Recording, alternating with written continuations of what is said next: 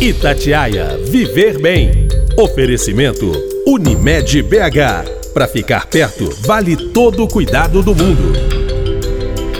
Olá, tudo bem? Você já ouviu falar em esclerose múltipla? Uma doença crônica do sistema nervoso central. Os sintomas mais comuns perda da visão de um olho e retorno depois, alterações de sensibilidade, dor, perda de função de um membro, visão dupla, entre outros. A esclerose múltipla não é uma doença apenas dos idosos e também não é um tipo de demência. Ela é progressiva e às vezes incapacitante. A doença não tem cura, mas tem tratamento. Atinge as mulheres, na maioria das vezes, e costuma chegar quando as pessoas estão na fase mais ativa da vida, entre os 20 e os 40 anos. O diagnóstico ele pode demorar até sete anos porque os sintomas se confundem com dezenas de outras doenças. Também não existe um exame específico para detectar a esclerose múltipla, mas existe sim um remédio eficaz, a informação, que ajuda médicos, pacientes e familiares. Para a gente falar mais sobre esse assunto, nós recebemos aqui no podcast Itatiaia Viver Bem a doutora Rosa Maria Peixoto Guimarães, que é neurologista e médica cooperada da Unimed BH. Doutora Rosa Maria, muito obrigada pela presença. Por nada, Aline. Bom dia, bom dia, ouvintes da Rádio Itatiaia. Então, doutora Rosa Maria, para a gente começar, eu queria que a senhora explicasse o que, que é a esclerose múltipla. Bom, a esclerose múltipla é uma doença é, inflamatória, autoimune, desmielinizante, crônica do sistema nervoso central, que inclui o cérebro propriamente dito e a medula espinhal. Doutora Rosa Maria, a esclerose múltipla, ela é genética? Ela tem alguma causa genética também? Olha, Aline, nós costumamos dizer que a causa da esclerose múltipla é multifatorial. Por quê? Porque não existe uma única causa que explique a manifestação da doença. É, são várias teorias que, na verdade, inclusive se complementam. Então, existe uma teoria geográfica ou teoria das latitudes, que também é chamada dessa forma, que eh, significa o seguinte: é, áreas mais distantes da linha do Equador tem uma prevalência da doença maior do que as áreas mais próximas. Uhum. Então, exemplificando, é, no Canadá, por exemplo, a média da prevalência da esclerose múltipla é em torno de 290 pessoas por 100 mil habitantes. No Brasil, para você ter uma ideia de comparação, que é um país tropical, não é isso? Sim é, a média de, da prevalência é de 15 pacientes com esclerose múltipla por 100 mil habitantes. Dentro do próprio Brasil, essa prevalência ela muda. Por exemplo, no sul, essa prevalência é de 26 é, portadores de esclerose múltipla por 100 mil habitantes. Se você pega os Estados Unidos, é a mesma coisa. Pessoas do norte dos Estados Unidos têm uma prevalência maior do que pessoas que moram na região sul. Uma das explicações para essa variação, de acordo com a latitude, seria, por exemplo, uma base genética. Acredita-se que a doença, existe essa teoria, né? Sim que a esclerose múltipla teria vindo dos vikings e que a disseminação do povo viking pelo norte da Europa teria dado então essa prevalência maior em países mais ao norte, Sim. Então, por exemplo, Dinamarca, Noruega, é, Finlândia são países em que a prevalência da esclerose múltipla é muito alta em comparação com habitantes mais ao sul e mais próximos da linha do Equador. Complementando essa teoria, a gente tem a teoria da exposição ao sol e da vitamina D. A gente sabe que vitamina D muito baixa, ela interfere na imunologia, no sistema imunológico das pessoas. Então, pessoas com pouca exposição ao sol que são exatamente as pessoas que, que moram em latitudes mais elevadas. A incidência de sol em países é, no norte do Canadá, no norte da Europa, é muito menor do que a incidência num país como o nosso, por exemplo. Isso também poderia explicar a causa da esclerose múltipla. Mas a causa genética, voltando à causa genética, Sim. não existe um gene isolado que provoque a esclerose múltipla. É, a gente sabe disso é, com relação a estudos em gêmeos idênticos. Quando você tem gêmeos idênticos e um desenvolve esclerose múltipla, o outro gêmeo, ele tem uma probabilidade apenas de 25% de desenvolver a doença. Se fosse uma base totalmente genética, você esperaria uma incidência no, no segundo gêmeo superior a 80%. Então, mesmo com relação à base genética, provavelmente deve ser uma doença poligênica uhum. e com uma penetrância muito baixa, porque desse, quando você tem uma família em que uma pessoa tem esclerose múltipla, a chance de uma outra pessoa desenvolver é muito pequena, é abaixo de 2%. Então, somente a causa genética não explica. Mas existem outras teorias, por exemplo, a teoria ambiental. A, a gente acredita que é, nestas áreas geográficas em que já tem uma incidência maior, as pessoas sejam expostas a um fator de risco ambiental já desde a infância. Isso poderia explicar é, toda essa conjunção de fatores. A outra, o outro fator, existem outros fatores de risco, por exemplo, o sexo. A esclerose múltipla é muito mais comum em mulheres do que em homens. Sim. A faixa etária. As pessoas são acometidas no auge da sua vida ativa, entre 20 e 40 anos. Existe esclerose múltipla em criança? Existe. Existe esclerose múltipla em idoso? Existe, mas uhum. é muito menos comum. E além de, de outros fatores, por exemplo, o tabagismo. O tabagismo é um fator de risco para a esclerose múltipla. E existe também a teoria viral. Sim. Existe um vírus que é, chama-se Epstein-Barr, que é o vírus da mononucleose infecciosa, esse vírus também está mais associado é, a desenvolvimento de esclerose múltipla. Então você veja que é uma doença complexa. Existem muitos estudos, muitas teorias, mas a gente não pode falar numa causa única. Sim. O que a gente entende é que todos esses fatores associados num determinado momento da vida de uma pessoa pode deflagrar esse sistema inflamatório, que é, no final das contas, a base da doença. É uma doença inflamatória. E o que desencadeia, qual que é o gatilho que desencadeia todo esse processo, é que nós ainda não temos muita certeza. Doutora, então, pelo que a senhora disse, é, o tratamento também ele teria que ser multidisciplinar, né? Eu digo com medicamentos, com reabilitação, com fisioterapia, é, um tratamento ali mais psicológico. O que, que a ciência já sabe sobre o tratamento? Olha, na, na questão, como eu disse para você, como é uma doença inflamatória e autoimune, a base do tratamento são exatamente medicações anti-inflamatórias e imunossupressoras. Então, a gente pode não, não saber a causa exata e não tratar a causa, uhum. mas a gente trata o processo. O processo inflamatório ele pode ser contido. E para isso, nós usamos drogas é, potentes, anti-inflamatórias e imunossupressoras. Isso eu estou me referindo ao processo fisiopatológico.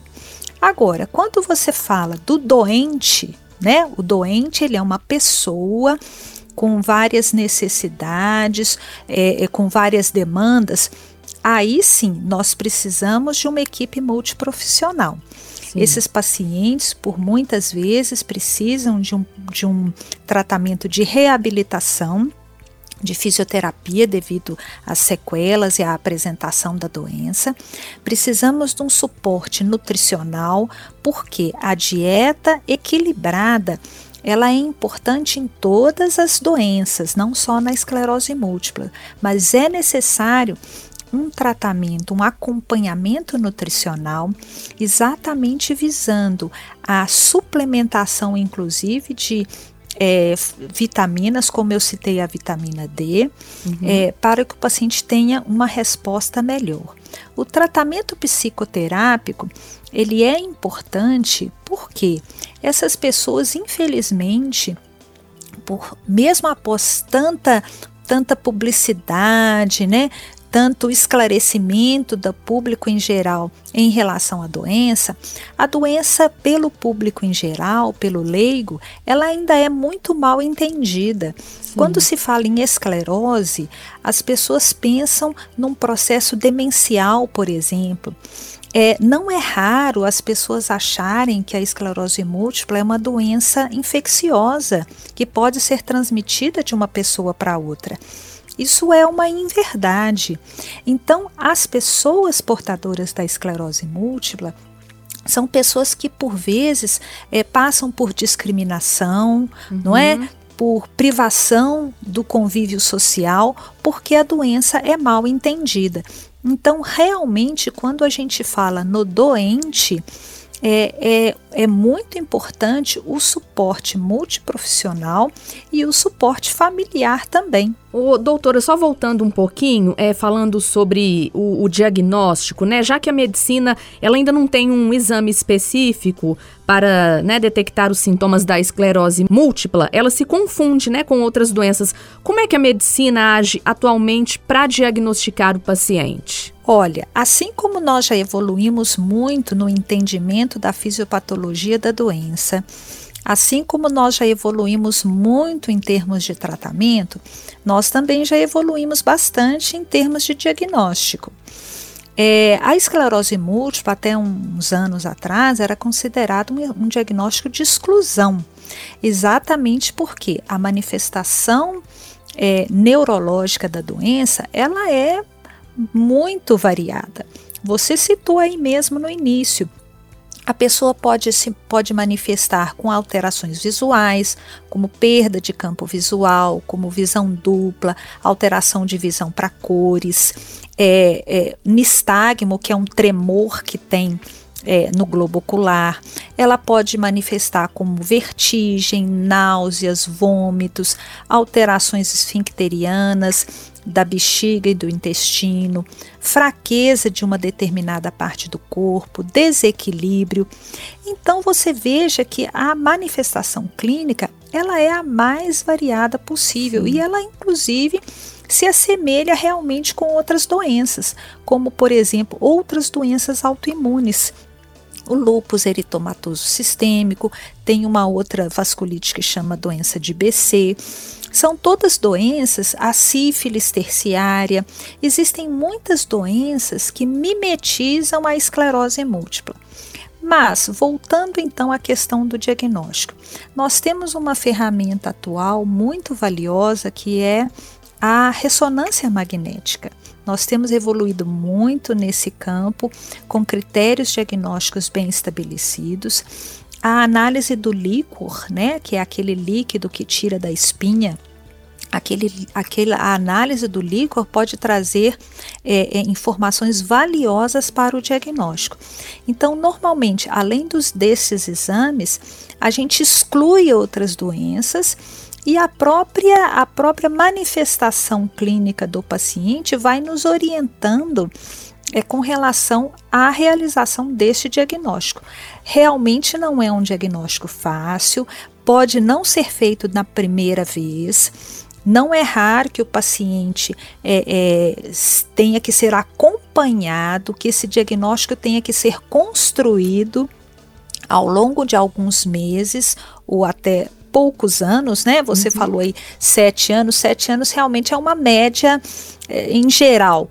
Mas acho que para o neurologista experiente, isso não, não, não demora tanto tempo. Sim. Mas às vezes realmente não é feito assim de pronto esse diagnóstico. A gente precisa acompanhar o doente muitas vezes mas é, nós evoluímos e assim que o diagnóstico é feito, a gente já está habilitado a iniciar o tratamento. Doutor, eu disse no início também que o remédio eficaz né, seria a informação, já que a senhora mesmo já citou aí um certo preconceito, né? Várias pessoas ligam a esclerose múltipla a problemas de demência, e a senhora está falando aqui com a gente que né, não é só isso também.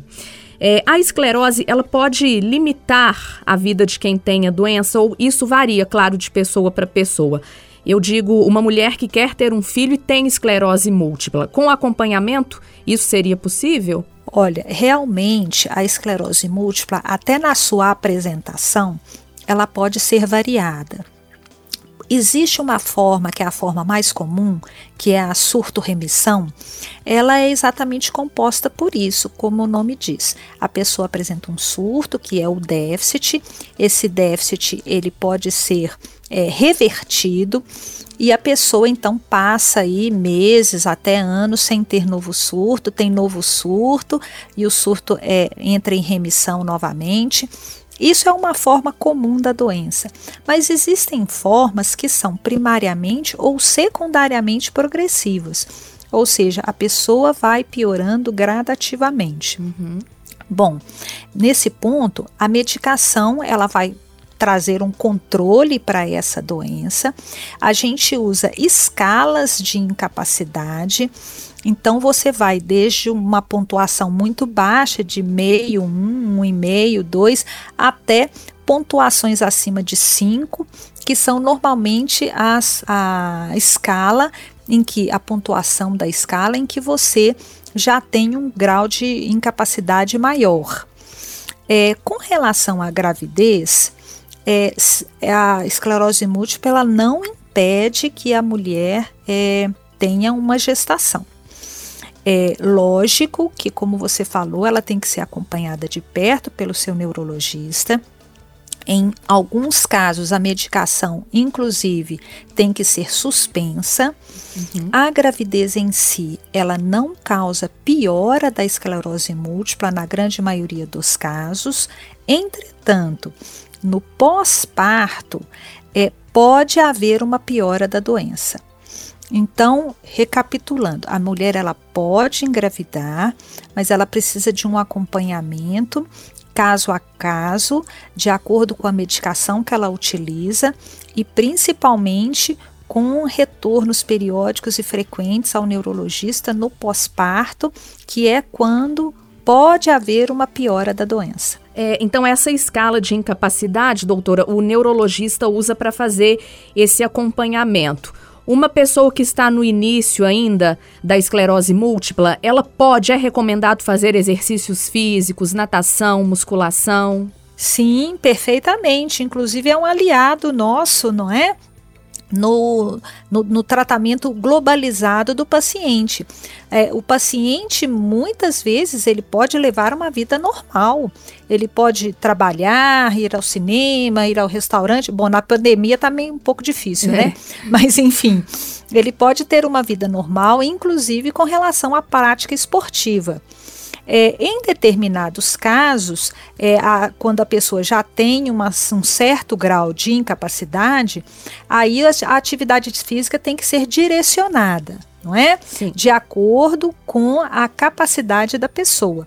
Mas sim, é, não, é, não há problema nenhum com relação à incapacidade física na grande maioria dos, dos, dos pacientes.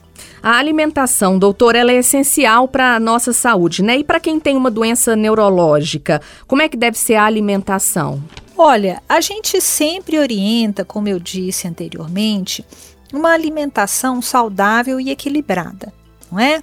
é evitando o excesso de açúcares, de gordura, a suplementação da vitamina D é feita regularmente É, mas são é isso, hábitos de vida saudável, como a gente é, orienta para a maioria das doenças. Não existe nada assim específico é, para o tratamento. A gente orienta a cessação do tabagismo, né? A pessoa Sim. parar de fumar, a perda de peso, porque a obesidade também ela é um fator de risco para esclerose múltipla.